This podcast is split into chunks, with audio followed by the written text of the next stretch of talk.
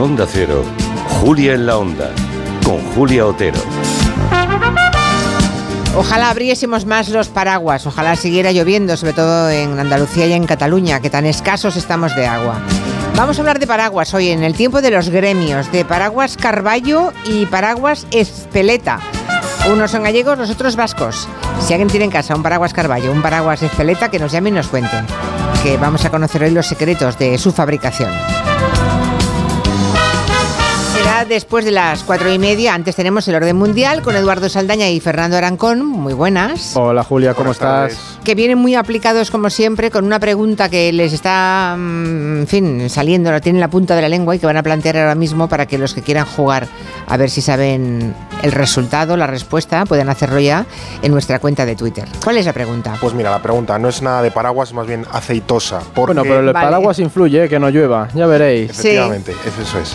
La pregunta es, ¿cuál de estos países tiene más denominaciones de origen en materia de aceite. Anda. Aceite. Denominación de origen, vale, vale. Básicamente, no, vale. aceite de motor ni Seguro que está entre ellos estará Italia y España, ¿no? Pues sí, porque las tres opciones son Italia, España o Grecia. Hombre, uh, qué difícil lo ponéis. Muy mediterráneo todo. Uh, bueno, claro, es que es un producto mediterráneo, básicamente. Sí, más allá de. Ahí metes Túnez también, que es ah. un buen productor. Un poco Turquía también, Chipre, tiene un poquito. Sí, pero a nivel de los cuatro grandes son Italia, España, Grecia. Si estuviese Dinamarca ya sería fácil descartarla. sí, claro la cosa así, a lo mejor, hay, olivos en Oslo. Yo pensaba que ibas a decir eso, una para despistar, pero no, no.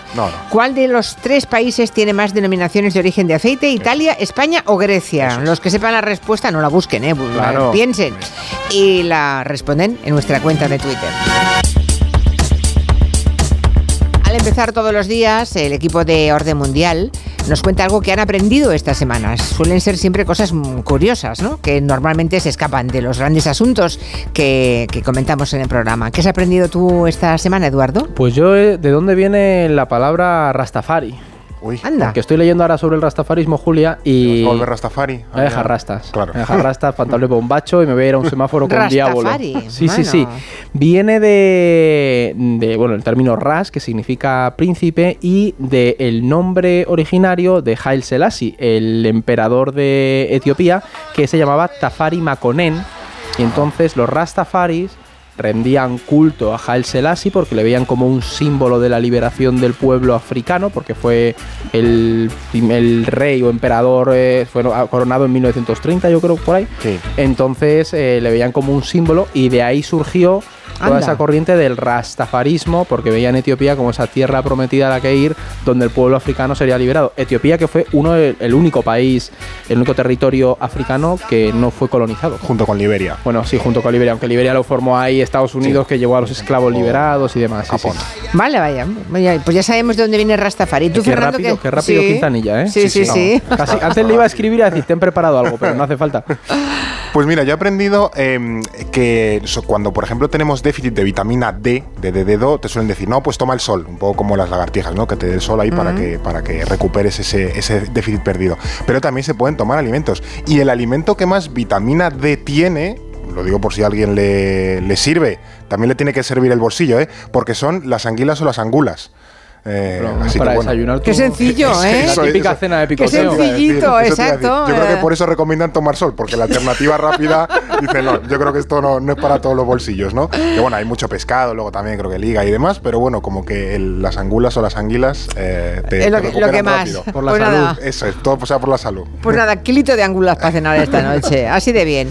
Bueno, por aquí nos dice Gustavo que ya se plantan aguacates en Navarra, así que lo del aceite en Dinamarca, que todo se andará. Bueno, es que Julia, eso aquí no somos expertos en, vino, pero sí es verdad que hay un problema muy grande porque eh, se encuentran en regiones europeas eh, o en regiones en Reino Unido, por ejemplo, que están empezando a dar cosechas que, no son tan malas por el cambio climático, sí, sí. En fin, desde hace muchos días el miedo de una escalada en Oriente Próximo em, va subiendo y yo diría que estamos en, esos días en que es más real que nunca.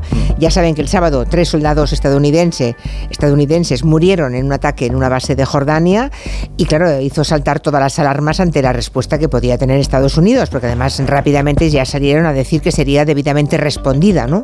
Respondido ese ataque.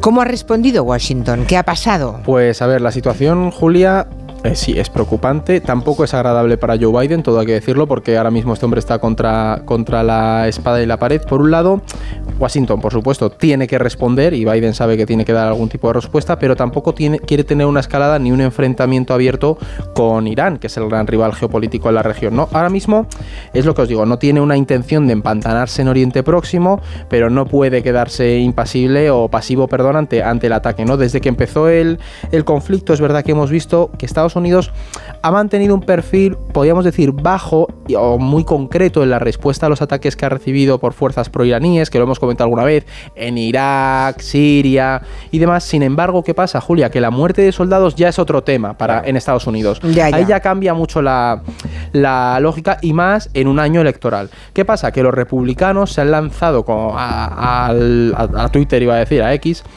¿Por qué? Porque están usando esto sobre todo para presionar al gobierno. Muchos defienden que hay que atacar de manera directa a, Irán para evitar que siga escalando y que no se produzcan más ataques. Ahora mismo, ¿qué se está barajando? ¿Qué es lo que están planteando los analistas? Que puede haber tres, tres escenarios.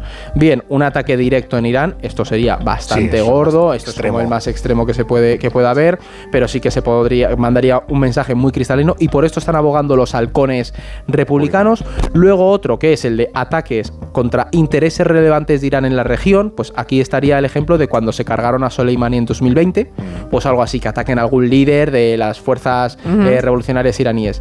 Y luego hay otro que se está barajando, que a mí me ha sorprendido cuando, cuando lo he leído, que es un poco de jiu-jitsu diplomático y agarrar e intentar tender un puente a Irán y decir, mira, vamos a relajarnos porque tú estás perdiendo el control de tus milicias en la región, yo no quiero empantanarme, pero como me sigan atacando voy a tener que pegarte. Como el chiste del dentista de no vamos a, que no vamos a hacernos daño. un poco esa lógica, ¿no? Y apostar por una distensión. ¿Qué pasa? ¿Qué harán? No lo sabemos, pero sí es verdad que Estados Unidos ya ha avanzado, por ejemplo, que la respuesta, que va a haber una respuesta contra este tipo de ataques, sobre todo contra objetivos de proxy de Irán, y que va a ser básicamente una campaña, es decir, durará semanas, pero que tienen claro que tienen que responder. Por ahora, el escenario es más el intermedio que hemos dicho de ataque a objetivos concretos. Y falta ver también la otra parte, Irán, ¿no? Es el otro actor de, este conflicto, es quien encabeza eh, ese, eje que se llama eje de resistencia, y parece que también está Irán en esa línea de, Washington, ¿no? De, mm, no propiciar la escalada. La duda es hasta qué punto Irán realmente controla a sus aliados en la región, ¿no? Esa es una de las grandes preguntas. Aquí eh, me ha venido a la, mente una, frase, no es ningún referente intelectual, porque es Mike Tyson que dijo todo el mundo tiene un plan hasta que recibe el primer golpe en la cara. Bueno, pues esa frase es muy cierta, ¿eh? Claro, claro, por eso. Entonces, eh, esta es la típica situación que tú tienes tu plan eh, perfecto sobre el escenario, pero sí que tiene un riesgo muy alto de que en algún momento la situación se vaya de madre y ese es el momento en el que ya tienes que reaccionar muy rápido y con mucha precisión para que no desemboque en una cuestión peor. Recordemos también que Irán tiene, creo que, elecciones en, marzo, ¿no? Si no recuerdo mal. Viene del año pasado con las protestas. Eso es, tiene un, clima. Ataque terrorista. Tiene un, clima bastante complicado estos meses Irán a nivel, a nivel interno. Y es cierto que, claro, Irán como país no puede implicarse directamente en una agresión o en algún tipo de, de acción, sea en el Mar Rojo o contra Israel y demás, porque supondría bueno, un problema bastante grave. Pero es cierto que sabemos que, que Irán perdón, ha utilizado tradicionalmente a todos sus actores, pues Hezbollah, eh, Hamas, los hutíes en, Yemen, milicias en Irak, milicias en Siria. Bueno, como que juega sus, sus eh, piezas, pero es cierto que, claro, que estos grupos también tienen su propia agenda, también siguen sus propios intereses y que no pensemos que es una especie de perrito faldero de Irán. Están alineados con, pero no siguen al 100% las directrices. Y puede haber un momento en el que estos actores digan, oye, mira, yo quiero actuar por esa línea y no te voy a hacer caso. Entonces es y También aquí hay una cosa, Julia, porque hemos visto, por ejemplo, que diplomáticos iraníes han mandado statements al Consejo de Seguridad diciendo que Irán no está detrás de esto, pero aquí siempre se ha utilizado por parte de Irán una ambigüedad estratégica, podríamos decir, que dice, no, nosotros no estamos detrás de esto, pero claro, hay muchos en Estados Unidos que dicen, bueno, no estás detrás, a ver, no vamos a engañarnos porque es imposible que de alguna forma no lo supieras, ¿no? Entonces ahí hay una tensión bastante grande. Y, y, claro, mientras todo esto, eh, las cancillerías y la diplomacia, pues se mueve, declaran, retroceden, avanzan, van creciendo los rumores de que Israel también podría intervenir en el sur del Líbano. Es que ese es el punto más pero Pero esto, esto es posible, o sea, nadie puede parar a Israel. A ver, ahora mismo, esto ya lo, creo que lo comentamos hace unos, hace unos programas, que Netanyahu internamente tiene una situación muy complicada, porque es verdad que eh, han entrado en la franja, están, pues ya lo hemos visto, está siendo una barbaridad, están dejando eso, todo el norte de Gaza ha sido arrasado completamente.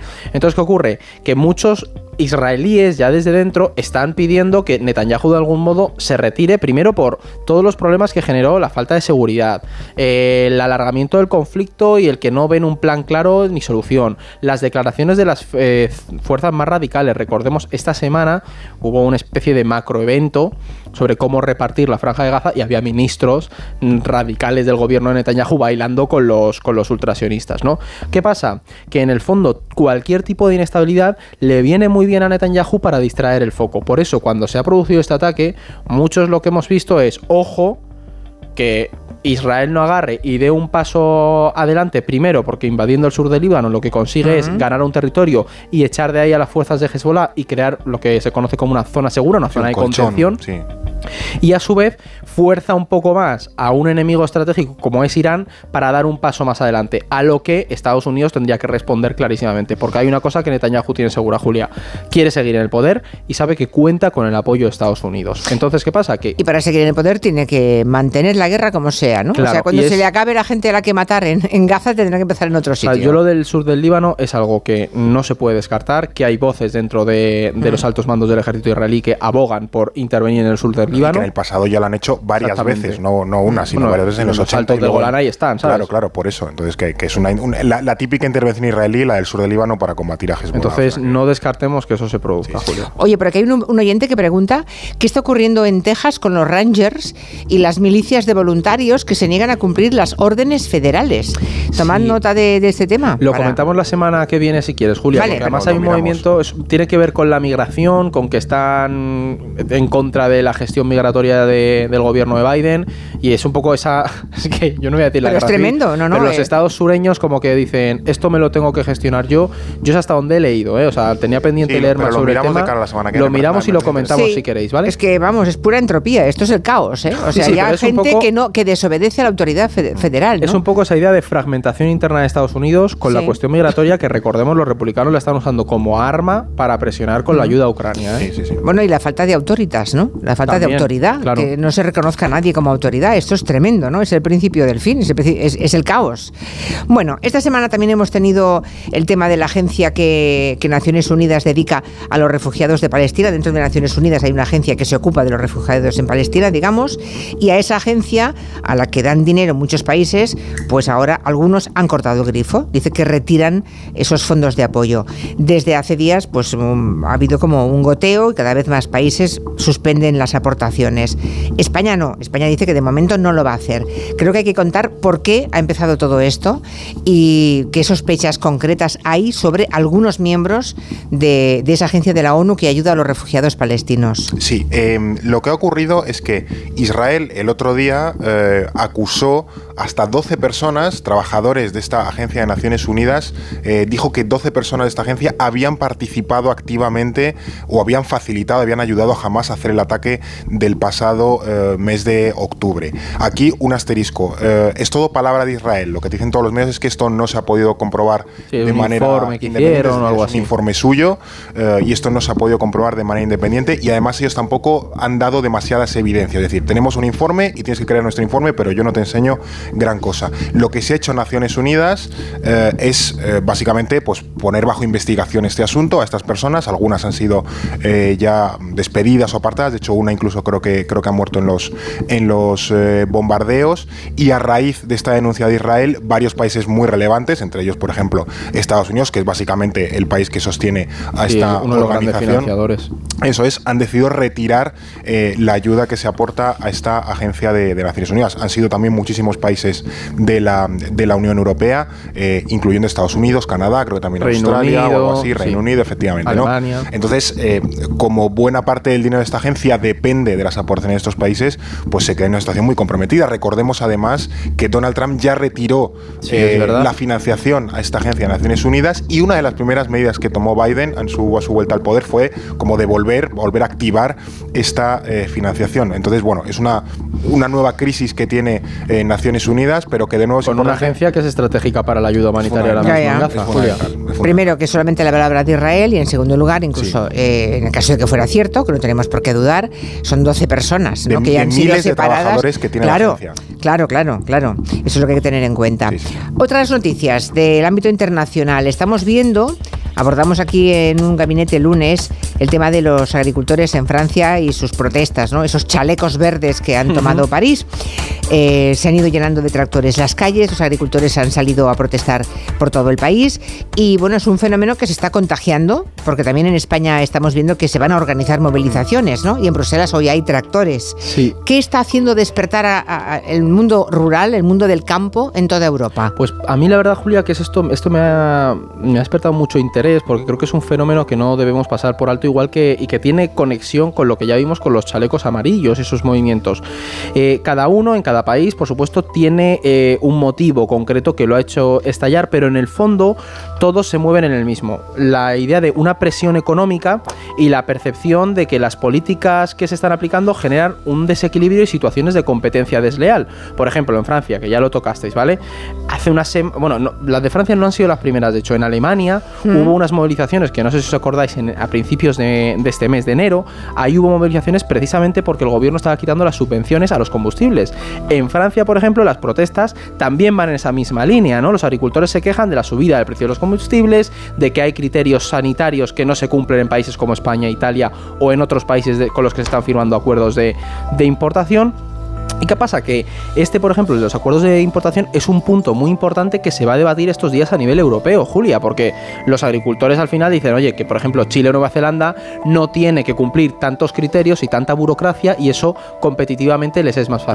El trasfondo de esto, Julia, es que no es solo Francia, España o en Bélgica, también lo estamos viendo en Polonia con la entrada de grano ucraniano, es decir, los agricultores están saliendo a las calles y la clave de esto es que se está produciendo en un periodo de elecciones europeas. Entonces, muchos gobiernos están Y eso no es casualidad, claro. No, bueno, no es casualidad porque es verdad que hay partidos que lo están instigando, pero sobre todo es verdad que ese descontento está ahí. Pero la clave no es tanto que los partidos eh, más de derecha radical lo estén instigando, sino que se, suma, se suben al carro.